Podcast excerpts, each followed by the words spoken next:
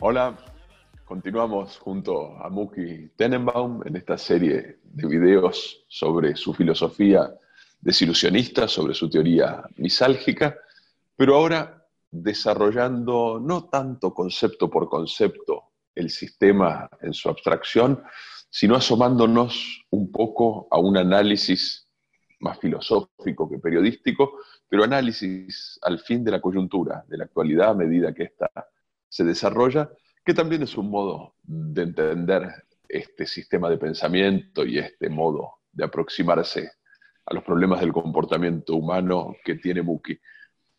Estamos ya en octubre del 2020, plena pandemia de COVID-19, como desde que comenzamos con este ejercicio, y en un contexto en el cual algunas cosas se mantienen, otras cambian y aparecen noticias impresionantes como esta última con la que nos hemos desayunado y todavía está en pleno desarrollo, que es el hecho de que Donald Trump es COVID-19 positivo.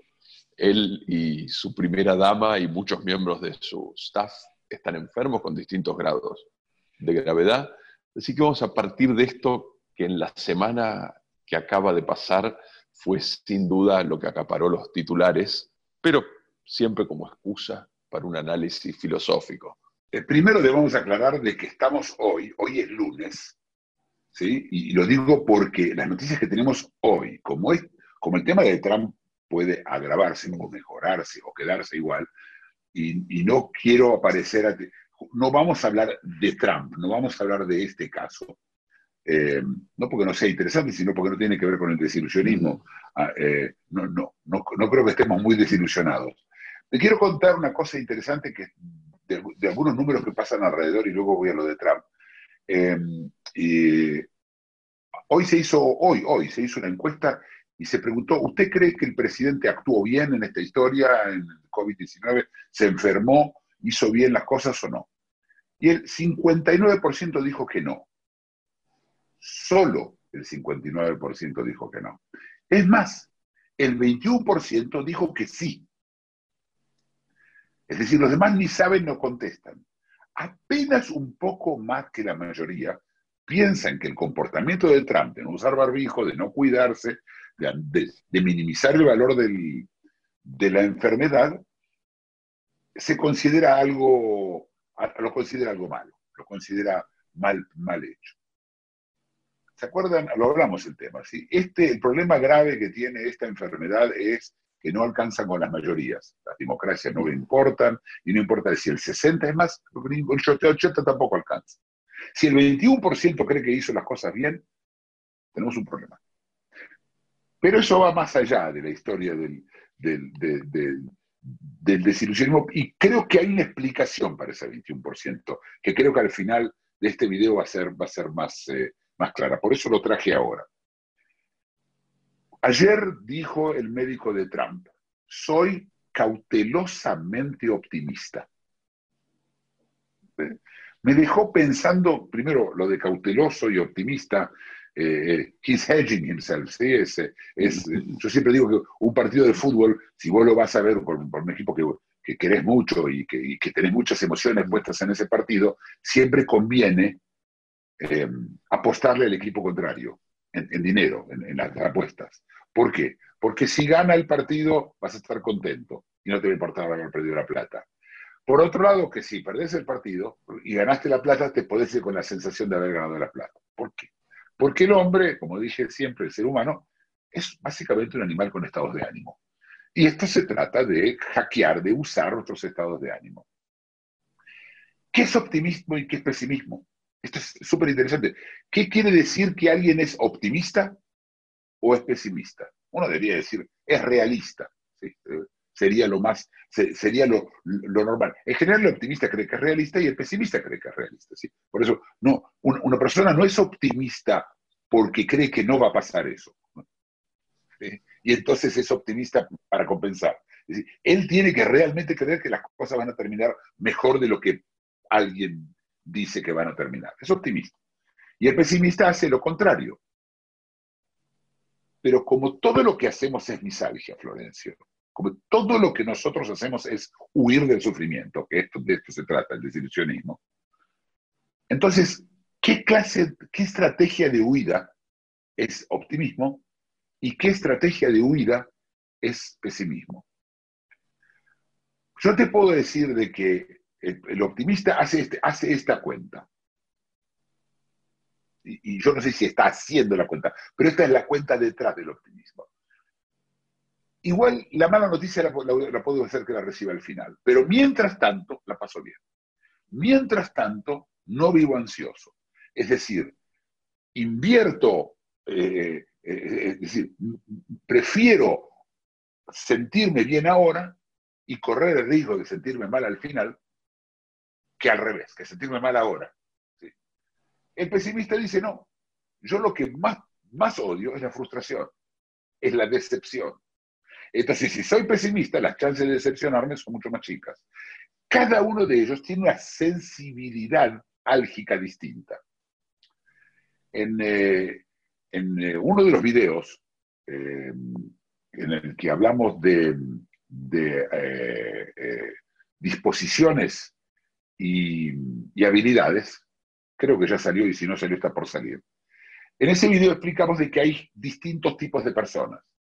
Que una persona tenga una determinada disposición no quiere decir que tenga las habilidades para esa disposición. Es decir, yo conozco gente que sin duda quiere ser artista, que es su locura y que es malo siendo artista. No tiene las habilidades necesarias. Y al revés. ¿sí? Yo siempre doy el, ejemplo, una vez fui al correo y encontré un tipo que estaba dibujando, dibujaba precioso. Y no pude evitar al tipo que trabajaba ahí, viste, haciendo, dándote la, poniéndote los, los, sellos sobre las, las estampillas.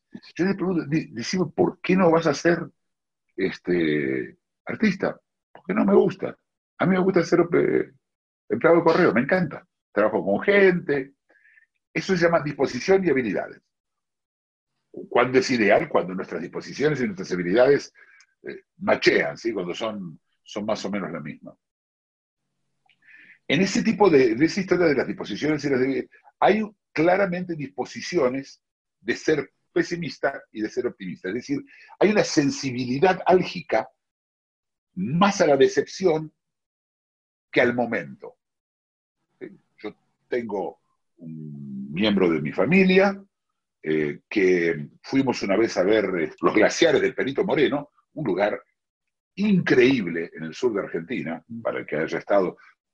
Recomiendo mucho ver videos sobre eso, aunque eso, el video no, no explica lo suficiente. Y todo el tiempo caen pedazos gigantes, pero gigantes de tamaño de un edificio de hielo. Caen, ¡boom!, al agua, y uno se queda mirando. Y estuvimos como una hora y media mirándolo. Y esta persona que estaba con nosotros, este, había pasado ya una hora y media, ya habíamos visto montones de caídas, y digo, vamos. Y se dio vuelta y me dijo, estoy seguro que cuando nos vayamos va a caer el pedazo más grande de todo. Esa mirada pesimista la refugiaba frente a la decepción de que eso ocurra. Y prefiere sufrir en este momento eso a sufrir el final. Eso es una disposición. Es una disposición. Nosotros conocemos gente que son optimistas y gente que son pesimistas. Entonces dice, ¿y, ¿y, qué pasa con el camino del medio? No existe, el camino del medio es nada. Y hay una gran mayoría que no son ni pesimistas ni optimistas. Simplemente no anticipan.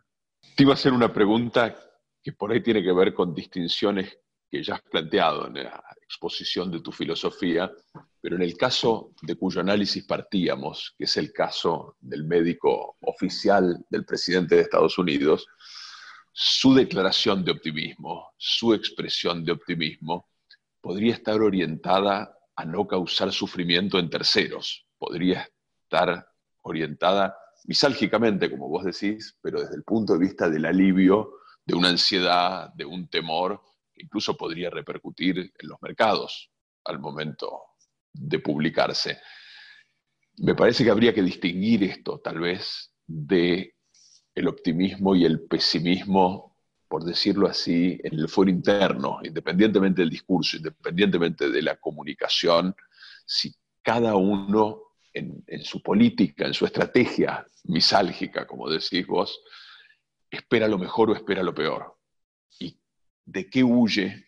Independientemente de lo que declare, ¿no? Pues yo entiendo el, el interés y cálculo que está involucrado en declararse optimista. E, e, esto es muy conducente, pero desde un punto de vista operativo. La pregunta es, internamente, independientemente de lo que uno declare y comente,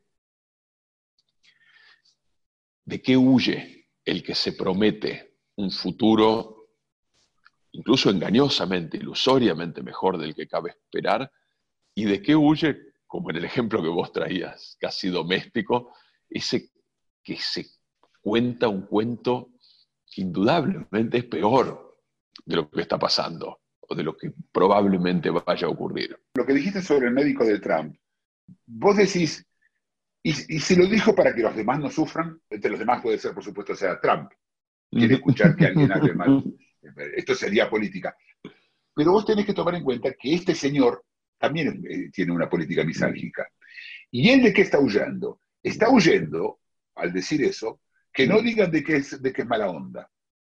Pero por otro lado está también huyendo al decir que es cauteloso, que no mm. digan que es mal médico. Es decir, mm. él está trabajando misálgicamente sobre su propia eh, quintita, por llamarlo así. Es su quinta. Él está mm. huyendo de su sufrimiento. Que el hecho que él además así está manejando sufrimientos de otros es otra historia sufrimientos de otros que aparte le pasa a él en la cabeza, porque por supuesto no ve a nadie, no sabe quién está. Mm. ¿sí? Puede ser la esposa o la hija, pero el resto de la gente no tiene idea cómo cada uno toma esto. Hay quien lo toma con alivio, hay quien lo toma con mm. tristeza, hay quien lo toma con alivio y tristeza, yo qué sé, hay mezclas de todo. Pero lo, que creo de... Ahora, y, quiero... Eh, al escuchar esto, me acordé, no sé si vos, eh, de los lo que se llamaba las cinco etapas, las cinco fases del duelo. Eh, hace unos muchos años un señor vino con una teoría que todo eso nunca fue demostrada, pero que se usa muy seguido, y es que cuando uno se entera que se va a morir, propio, la, propia muerte, eh, pasa por cinco fases. Y las fases son eh, negarla, primero negarlo, la segunda es enojo, la tercera es negociación, la cuarta es depresión y la quinta es la aceptación. Eh, ¿Por qué lo digo? Porque en este momento estamos todos pasando por estas fases, pero no porque nos vamos a morir nosotros, sino porque hay en porque lo puedo ver. Es decir, yo no sé si es que sea una casualidad, yo tampoco no puedo mm. decir de que esto fue un vaticinio de este hombre este, al haber hecho la fase para esta época del COVID. Mm. Eh, hoy me preguntaba alguien sobre el COVID, eh, sobre que, la locura de, que esta realidad cada vez es más loca, lo de Trump, por supuesto, que hace que las cosas... Y yo contesté, lo, que, la sensación que me da es que estamos frente a, Uno necesita ya imaginar la realidad. La realidad está loca que hace falta que, ya entre en el mundo de la imaginación. Yo la tengo que imaginar. Tengo que usar el, el, motor, ese que se usa para imaginar cosas, para, para poder percibir, aceptar y aguantar la realidad. ¿Y qué pasó? Y pasó que primero se negó. ¿Te acordás cuando vino el mm. COVID? No, es una gripe. Todo el mundo, ¿eh? El señor, el ministro de Salud argentino, que decía acá no va a llegar, eh, pero tenemos lista larga, por supuesto, siguen diciendo mm. cosas todavía.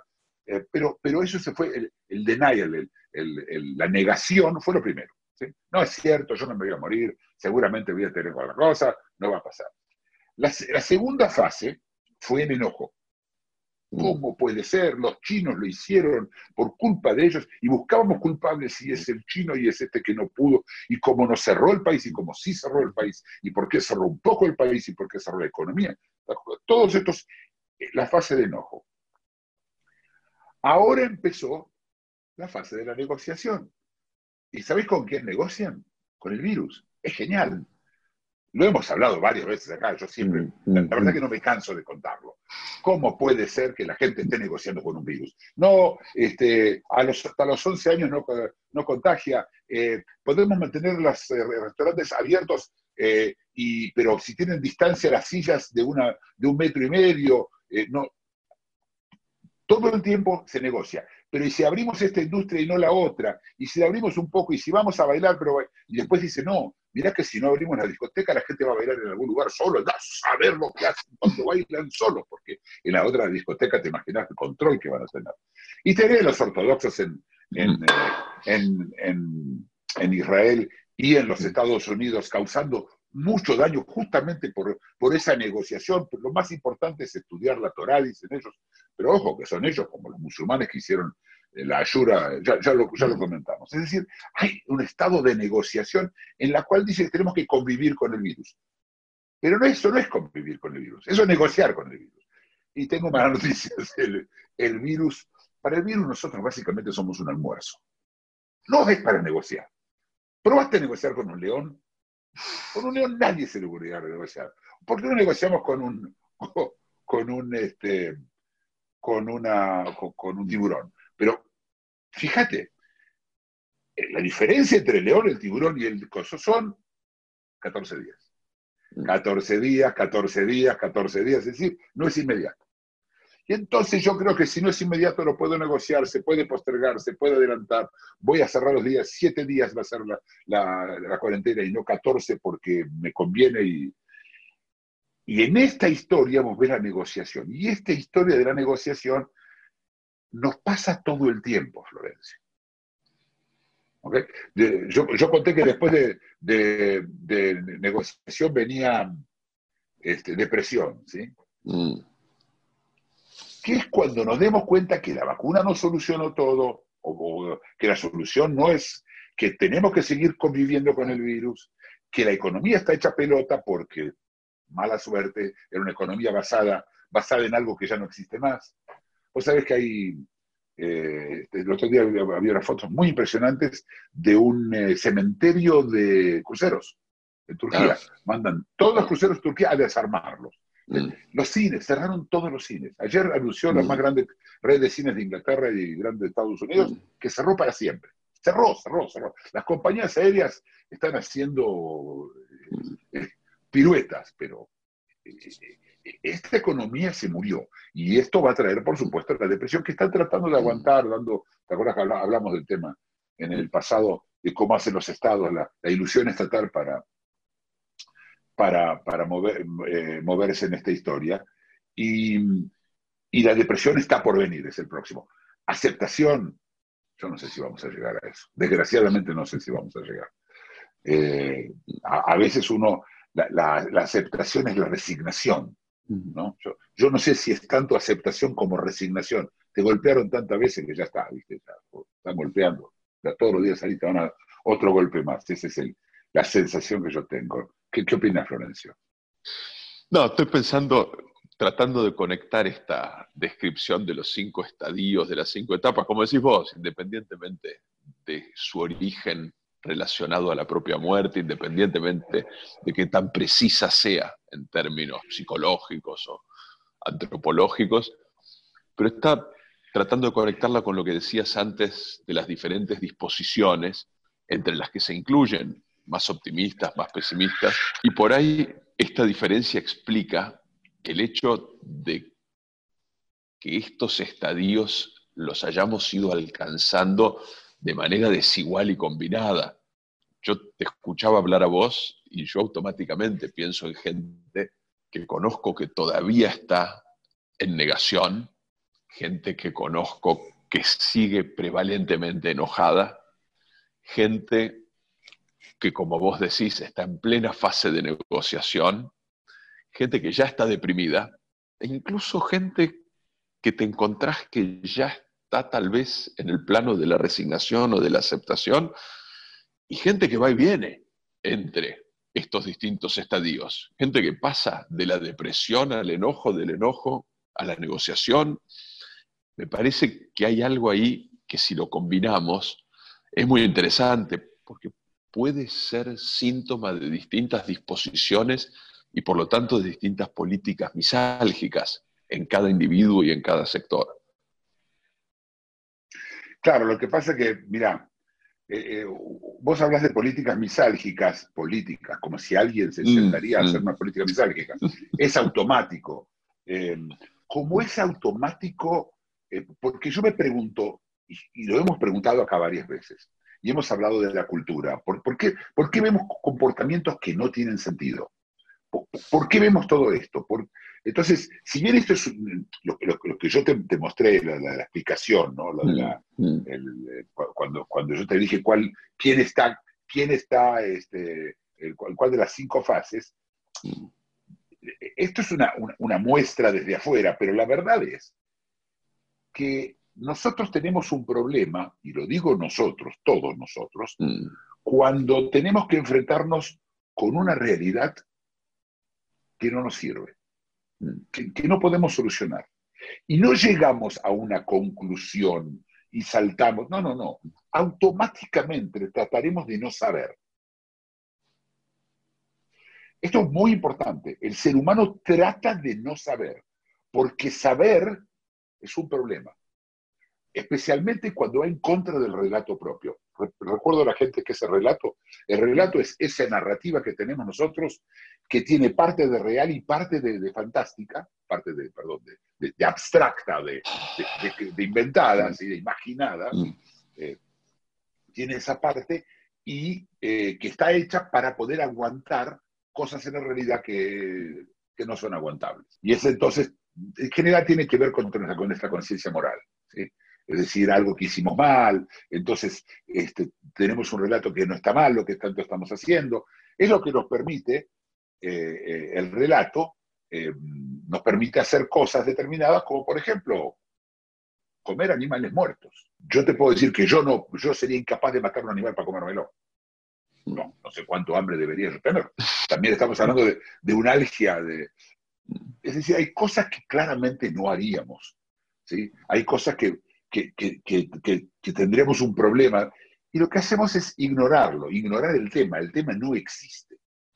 Eh, eh, el tema es, eh, y yo sé que esto, esto fue tratado por, por otros filósofos de- desde una mirada un poco más compleja, lo que para mí es misalgia pura. Esto es simplemente no sabemos lo. eh, ¿Te acuerdas que es on the need to know basis? Mm. Saber, lo habíamos hablado, saber lo que uno necesita saber. Y sabes qué?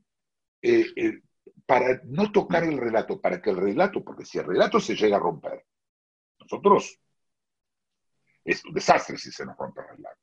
Entonces, yo, yo te doy un ejemplo bastante simple, ¿sí? Yo digo que voy a hacer dieta. Yo he, he- he anunciado, me he anunciado, ¿eh? no hablo de terceros que ya tiene que ver con, Mm, con claro. vergüenza. Yo me he anunciado dietas. Mm. 90 por, 95% de las dietas que me anunciaron las cumplí. En el momento que las anuncié, yo sé que no tiendo a cumplir una dieta. ¿Por qué, por qué lo enuncio? ¿Por qué lo ignoro? ¿Por, por qué ignoro los números que son claros? Porque, porque si no sufro. Y entonces, como la idea es misalgia, es huir del sufrimiento. Si la realidad hace sufrir, pues huyo de ella. ¿Cómo? Y lo que se llama haciéndose el boludo en, eh, en la Argentina, ¿sí? es, este, es Mm. simplemente el autoengaño, que no es auto ni es engaño, es simplemente no mirar. Y está armado de tal forma, y entonces aceptamos cualquier cosa. No, no, este, es- ¿por qué la gente está.? Yo, yo creo que lo hablamos. Yo entiendo gente que sale sin, sin máscara y dice que no le importa, que no le importa enfermarse. Pero a mí me preocupa esos tipos que salen con la máscara por acá. Los que salen con la máscara por acá, que la nariz claramente no está cubierta. Están haciendo. ¿Por qué harían eso? Y la respuesta es porque ni se ponen a pensar. No es que hicieron, bueno, lo tapo acá porque entonces tapa la boca, pero la nariz no puedo. No, ellos dicen, yo no puedo respirar. Terminó. El momento es ahora, ¿te acordás como los optimistas? El momento es ahora. Son optimistas. Casi todo el mundo es optimista, no es pesimista. Pero es optimista de esta forma, ¿sí? No es optimista como ideología, no es una disposición optimista. La disposición es, prefiero mirar la realidad, interpretarla en forma distinta para no sufrir ahora. Y esto es automático, nadie se pone a pensarlo. Eh, la verdad es que esto pasa automáticamente. Así como sonambuleamos, y acá mira cómo se junta. Nosotros permanentemente sonambuleamos. Tendemos a sonambulear. Todo, haremos cualquier cosa porque cuando se sonambulea no se sufre. Y entonces, cuanto más rápido resuelvo mi problema con la realidad, más rápido puedo volver a sonambulear. ¿Qué te parece, Florencio? Interesante, atractivo. Pensaba mientras vos hablabas, no, no me quiero extender demasiado, pero creo que es un buen ejemplo por ahí para adelantar el punto. Yo no solamente te puedo contar a vos, como decís vos en el discurso, sino que yo a mí mismo me cuento, y creo que es genuino, y yo soy muy sensible a la crueldad hacia los animales, y tolero muy mal, soy muy impresionable ante la sangre, ante la muerte de cualquier animal. Al mismo tiempo, pensaba mientras vos hablabas, eh, disfruto mucho de mis zapatos de cuero, de mis valijas y portafolios de cuero, de mis cinturones de cuero, evidentemente porque de alguna manera, yo sé, sin proponérmelo, sin ocuparme del tema, pero de alguna manera me desentiendo del origen inequívoco, obvio, si nos ponemos a analizarlo, de todo ese cuero del que yo disfruto. Este mecanismo tal vez está explicando un montón de estos comportamientos extraños. A ver, no más extraño que el comportamiento de un tipo sensible al sufrimiento animal que anda con zapatos de cuero. No más extraño de un tipo que se sabe habitualmente incapaz de cumplir con una dieta y la anuncia, sin embargo. Pero de este tipo de comportamientos creo que con la pandemia estamos observando millares. Es todo el tiempo. De repente todo el mundo. Hay, hay, hay, claro, esto es lo que nos pasó. De repente todo, todos vimos esto. Mm. sabes que para, para, para, un poco mm. redondear y terminar con una ah. nota de un poquito, poquito más, más, liviana, menos, menos sufrida, Mm. Eh, a mí siempre me impresionó la gente que va al hotel, un hotel de cinco estrellas. Hotel de cinco estrellas, grandes mármoles, mm. entras a tu habitación, es todo precioso. Bueno, hoy, hoy está todo un poco más limitado. ¿sí? Este, y te vas, te das un baño y, y salís con una bata de, la que te, la que te dan en el coso y, y, te secás con las toallas que son así de gruesas, ¿no es cierto? Esas toallas estuvieron en lugares este, de, muy íntimos de cientos de personas. Cientos de personas. La lavaron. Pero yo te pregunto a vos y le pregunto a, si te darían un, un, eh, un, calzoncillo, una bombacha, una, una pieza de unas bragas este, de otro, lavadas, ¿las usás? No. no. Es decir, cuando vas al hotel, vos activamente te haces el boludo del hecho que vos jamás hubieras usado esta toalla de otros. Pero estás en un hotel de cinco estrellas. Entonces, para poder tener el placer, si no te, te arruina el hotel. Si vos tenés que pensar eso en la toalla, no puedes estar en el hotel.